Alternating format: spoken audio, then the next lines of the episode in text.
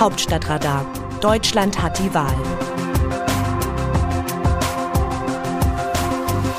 Es ist Dienstag, der 8. Juni.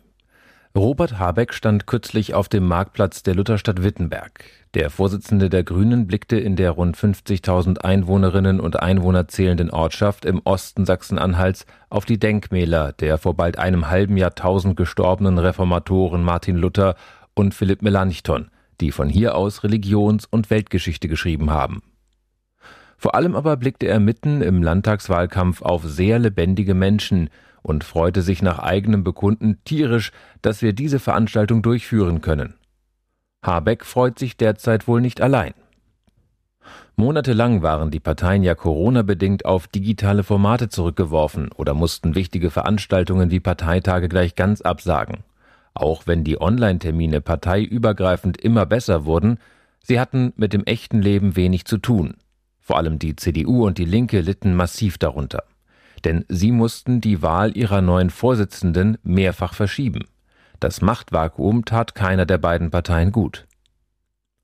Habeck selbst sieht in dem erzwungenen Verzicht auf analoge Termine offenbar auch einen Grund dafür, warum er das Rennen um die grünen Kanzlerkandidatur gegen Annalena Baerbock verloren hat. Es gibt ja schon länger keine vollen Säle mehr, sagte der 51-Jährige unmittelbar nach der Entscheidung im April in einem Interview mit der Wochenzeitung Die Zeit. Dies habe seine politische Arbeit ausgebremst. Sicher, das echte Leben ist ebenfalls nicht immer ein Zuckerschlecken. In Wittenberg sah sich Habeck unter anderem mit Rechtsextremisten konfrontiert, die Hassplakate in die Höhe hielten. Derlei kann man sich im Netz vom Leib halten. Sicherheitsbeamte gaben Obacht. Die Zahl der Zuhörenden war ansonsten nicht eben riesig, und nach dem Termin an einem der Ursprünge der Kirchenspaltung ging es gleich weiter zum nächsten. Die alte Politikerhektik kehrt zurück. Dennoch dürften für Bürger und Politiker die Vorteile einer Rückkehr zur Normalität überwiegen. Bürger können sich wieder ein echtes Bild von jenen machen, die sie später auf ihren Wahlzetteln erspähen. Es stand schließlich nicht nur Habeck auf dem Wittenberger Marktplatz, sondern auch die grüne Spitzenkandidatin Cornelia Lüdemann. Der CDU-Vorsitzende Armin Laschet tourte mit seinem Parteifreund Ministerpräsident Rainer Haseloff zwei Tage durchs Land. Die junge SPD-Kandidatin Katharina Zacharias aus Haldensleben wiederum konnte sich stolz mit Bundesfinanzminister Olaf Scholz zeigen, einem Mann, den sie in ihrem Leben vielleicht nie wiedersehen wird. Umgekehrt können sich Politiker auch wieder ein Bild von den Bürgern machen und dem, was sie bewegt. Vielen liegt entgegen gängiger Klischees durchaus daran. Das gilt vornehmlich für den Teil der Bürger, der noch mehr oder minder offline ist und mit Zoom und WebEx seine Schwierigkeiten hat. Das sind gerade jene Älteren, die in Sachsen-Anhalt überwiegen. So gesehen stärkt der erfolgreiche Kampf gegen Corona die Demokratie.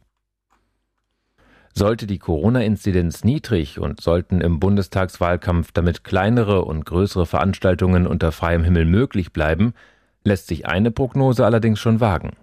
Robert Habeck und die Spitzen aller anderen im Bundestag vertretenen Parteien werden in den kommenden Monaten so viel unterwegs sein, dass sie am 26. September wohl wieder fürs Erste die Nase davon voll haben dürften, zumal parallel in Berlin, Mecklenburg-Vorpommern und mutmaßlich auch in Thüringen noch Landtagswahlen anstehen. Anschließend wird sich das Raumschiff Berlin bis zum nächsten Urnengang ohnehin wieder schließen. Aus dem Wörterbuch Politsprech Deutsch. Das Ergebnis ist insgesamt gut und respektabel. Jörg Meuthen, Vorsitzender der AfD, über die Wahl in Sachsen-Anhalt. Die Worte von Spitzenpolitikern müssen in der Regel dechiffriert werden. Sie sagen selten das, was sie denken, sondern das, was sie in einem bestimmten Moment für opportun halten. Das gilt natürlich längst auch für die AfD.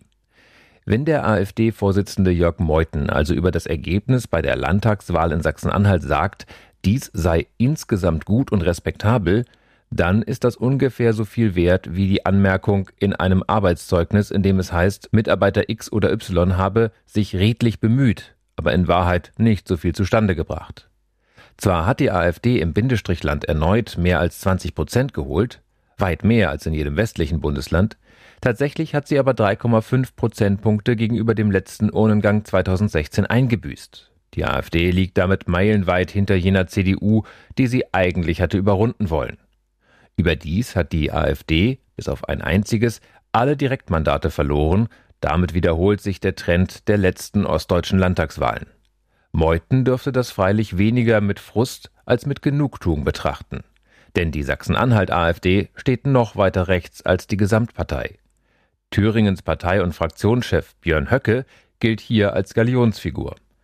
Der gemäßigter auftretende Meuthen wird sich wohl denken, seht her, was ihr davon habt. Wie sehen andere Nationen Deutschland? Zum Wahlsieg der CDU in Sachsen-Anhalt schreibt der Züricher Tagesanzeiger, der 67-jährige Haseloff wird in Sachsen-Anhalt geschätzt. Er ist deutlich beliebter als seine Partei oder seine bisherige Regierung mit SPD und Grünen. Gleichzeitig hat der Haseloff die eigene Kanzlerin und die eigene Partei in Berlin in einer Schärfe kritisiert, die ihm in Sachsen-Anhalt viele als Charakterstärke auslegten. Vor allem aber war Haseloff die Zuflucht für viele Wähler, die unbedingt verhindern wollten, dass die AfD stärkste Partei werden könnte. Einzelne Online-Umfragen hatten dies zwischenzeitlich prognostiziert. Der Ministerpräsident kann sich nun aussuchen, mit wem er koalieren möchte. Rechnerisch und politisch möglich sind Bündnisse mit FDP, SPD und Grünen. Wahrscheinlich ist, dass Haseloff diesmal auf die Grünen verzichten möchte, nicht zuletzt, um auch ein Signal nach Berlin zu senden. Im Osten, wo den Grünen die sozialliberalen urbanen Milieus fehlen, die ihren Erfolg im Westen begründen, gelangen diese auch mit Kanzlerkandidatin Annalena Baerbock nicht über den Status einer kleinen Partei hinaus. Bei der AfD ist es umgekehrt. Zum Glück der Grünen lebt im Osten aber nur ein Fünftel der deutschen Wähler. Die polnische Wirtschaftszeitung Dziennik Gazeta Prawna schreibt zum selben Thema bei der gestrigen Landtagswahl in Sachsen-Anhalt zählten die Grünen praktisch gar nicht, obwohl sie in bundesweiten Umfragen an der Spitze liegen. Woher kommt dieser Unterschied zwischen dem Bundesland mit zwei Millionen Wählern und der gesamten Bundesrepublik? Einen Einfluss darauf, dass die Grünen stärker im Westen sind und die AfD stärker im Osten punktet, hat die Tatsache, dass der Lebensstandard in der früheren DDR niedriger ist. Vergleicht man das Bruttoinlandsprodukt pro Kopf, dann haben die östlichen Bundesländer 2019 rund 73 Prozent des deutschen Durchschnittswerts erreicht. Und typischerweise rekrutiert sich die Wählerschaft der AfD aus denjenigen, denen es schlechter geht. Das Autorenteam dieses Newsletters meldet sich am Donnerstag wieder. Dann berichtet meine Kollegin Eva Quadbeck. Bis dahin. Text Markus Decker, am Mikrofon Johannes Weiß.